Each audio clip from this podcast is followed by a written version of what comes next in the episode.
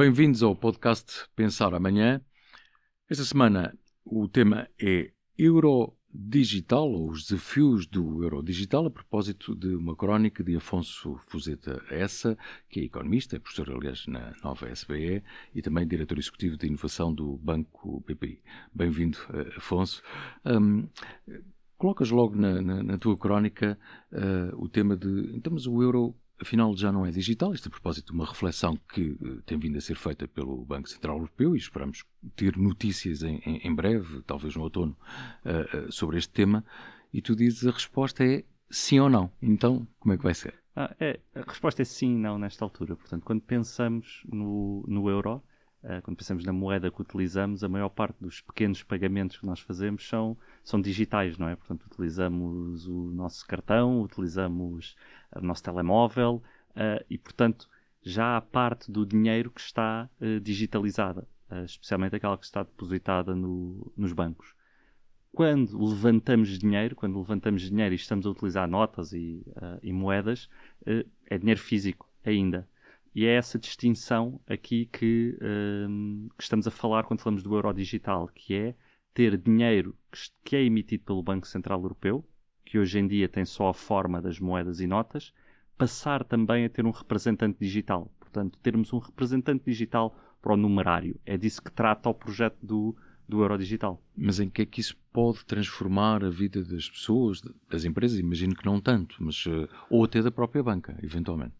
Sim, há, há várias, há, temos várias consequências para este, para este projeto. Primeiro, começar por, diria que, começar por dizer que isto não é um projeto só da, que está a ser pensado na União Europeia. Portanto, todas as grandes áreas monetárias, seja os Estados Unidos, uh, seja o Japão, Inglaterra, estão a pensar se devem ou não emitir este género de instrumento. O que nós temos assistido nos últimos anos é uma digitalização enorme da nossa economia. E, portanto, uh, nós não pensamos muito nisto, mas existem dois tipos de dinheiro a circular na economia. Existe o dinheiro privado, que são basicamente os depósitos que nós temos nos, uh, nos bancos, existem outros, outras formas, mas genericamente sim, sim, sim. O, os depósitos e temos o dinheiro público, que é aquele que é emitido pelo, pelo Banco Central. Num cenário em que a economia se vai progressivamente digitalizando e nós vamos utilizando cada vez menos uh, dinheiro físico, o espaço do dinheiro público fica reduzido e também tem os seus também tem as suas razões de ser de existir e economicamente faz-nos jeito quando uh, pensamos em política monetária e portanto é difícil para os bancos centrais, seja de qual área económica estejamos a tratar, pensarem que não vão ter representação digital.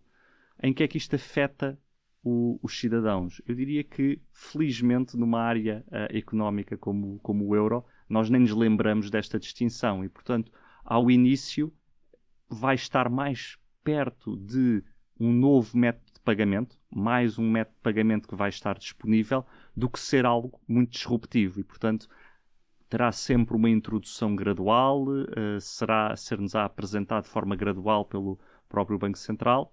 Pode vir a acontecer em 2025, eventualmente. Veremos. Onde é, que, onde é que estamos? Onde é que estamos neste processo? Portanto, isto é um processo que tem estado a correr, portanto, um processo em que uh, o Banco Central Europeu tem estado a estudar o tema com uh, múltiplos fóruns uh, em que envolve intervenientes de mercado, em que envolve pessoas da área financeira em, em geral para pensar como é que se pode desenhar este, este instrumento e vai tomar Isto uma decisão. desde 2021, portanto sim, não é uma já, coisa que está a ser pensada agora assim de não, repente. Não, não, isto sim, é um exatamente. processo já com, com bastante tempo, com anos de pensamento em cima e estamos a chegar a uma fase final desse processo de estudo e o Banco Central Europeu no último trimestre deste ano tomará uma, tomará uma, uma decisão sobre se vai ou não avançar com a emissão efetiva deste eh, instrumento de pagamento.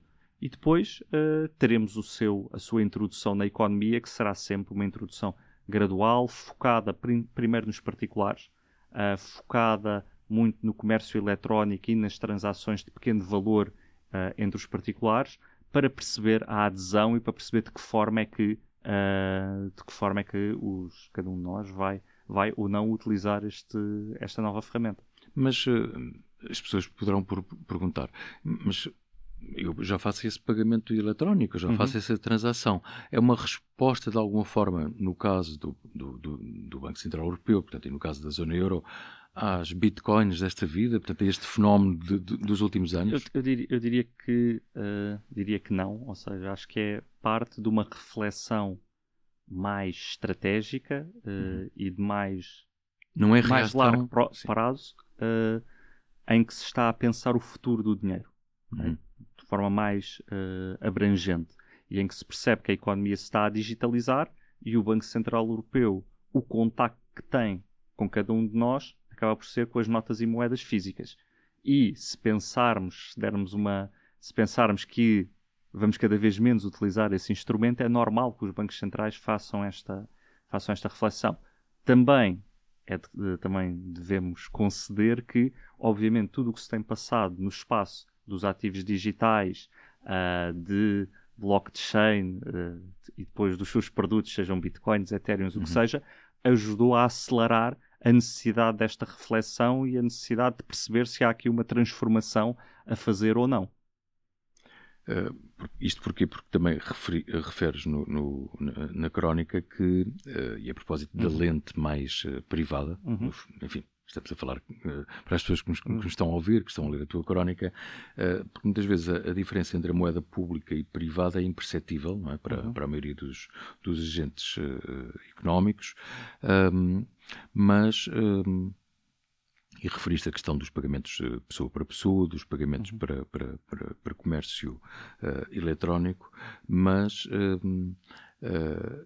referes também que em princípio, não, não é um objetivo, estavas uhum. a falar precisamente da estratégia de estratégia futuro, não é necessariamente, ou não é todo, uma forma de captar aforro pelo setor público da uhum. economia. Portanto, podes uh, descodificar. Sim, ok. Uh, então vá, começar aqui uh, pela distinção pública e privada de moeda, era aquela que eu fazia há pouco. Portanto, hoje em dia, eu quando, quando estamos quando eu, se eu te fizer uma transferência para ti ou fizeres uma transferência para mim, o que nós estamos a, a, trocar, entre aspas, é dinheiro privado. São depósitos num banco por depósitos noutro. Okay?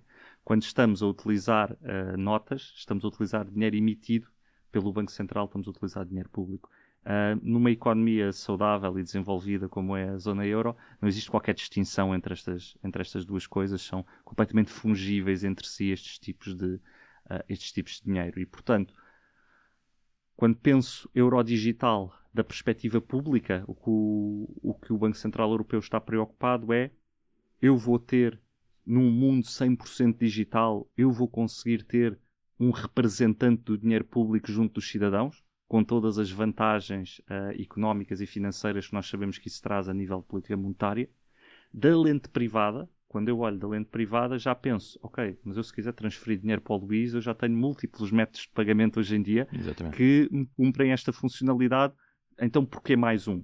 Quando balanceamos estas duas coisas, é mais fácil fazer o caso para um euro digital pela lente pública do que o é pela lente privada, em que a economia tem-se estado a digitalizar e, portanto, as próprias forças de mercado, com a concorrência, têm estado a, a desenvolver soluções que as pessoas já estão a utilizar. E, portanto, temos esta, temos esta dicotomia aqui Uh, pessoalmente, eu penso que uh, o Banco Central Europeu vai acabar por decidir em avançar com a, com a, com a emissão do euro digital.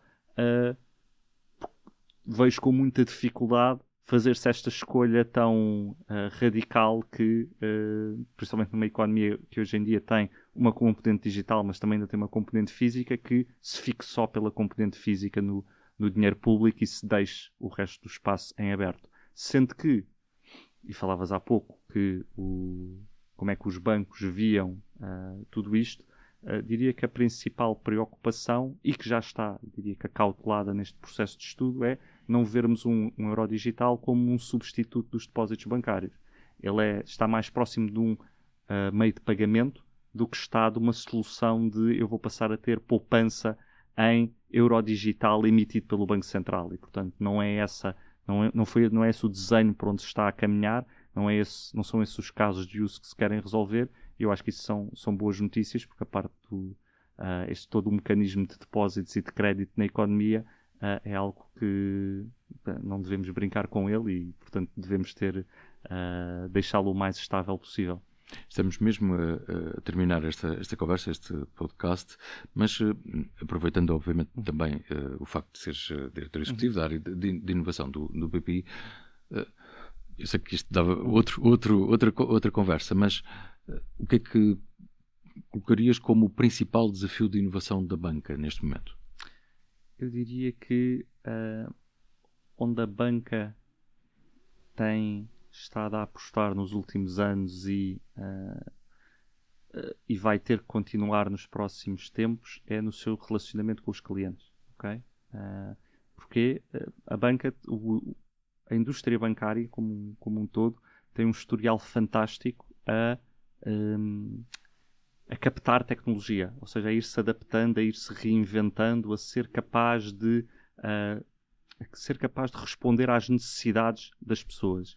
E diria que com todos os avanços que tivemos nos últimos anos, com as mudanças, hum, acho que é o relacionamento com o cliente, principalmente com esta dificuldade que temos hoje em dia de ser, temos a parte física, temos a parte digital, acho que é continuarmos a reforçar e a melhorar a forma como apresentamos a nossa proposta de valor aos, aos clientes. Acho que é aí que vamos ter mais uh, inovação e mais, uh, e mais progresso nos próximos anos, porque eu acredito, uh, acredito muito que os bancos continuam a ter uma, uma função muito importante na sociedade e que podem e que têm um serviço valioso a prestar a cada um de nós.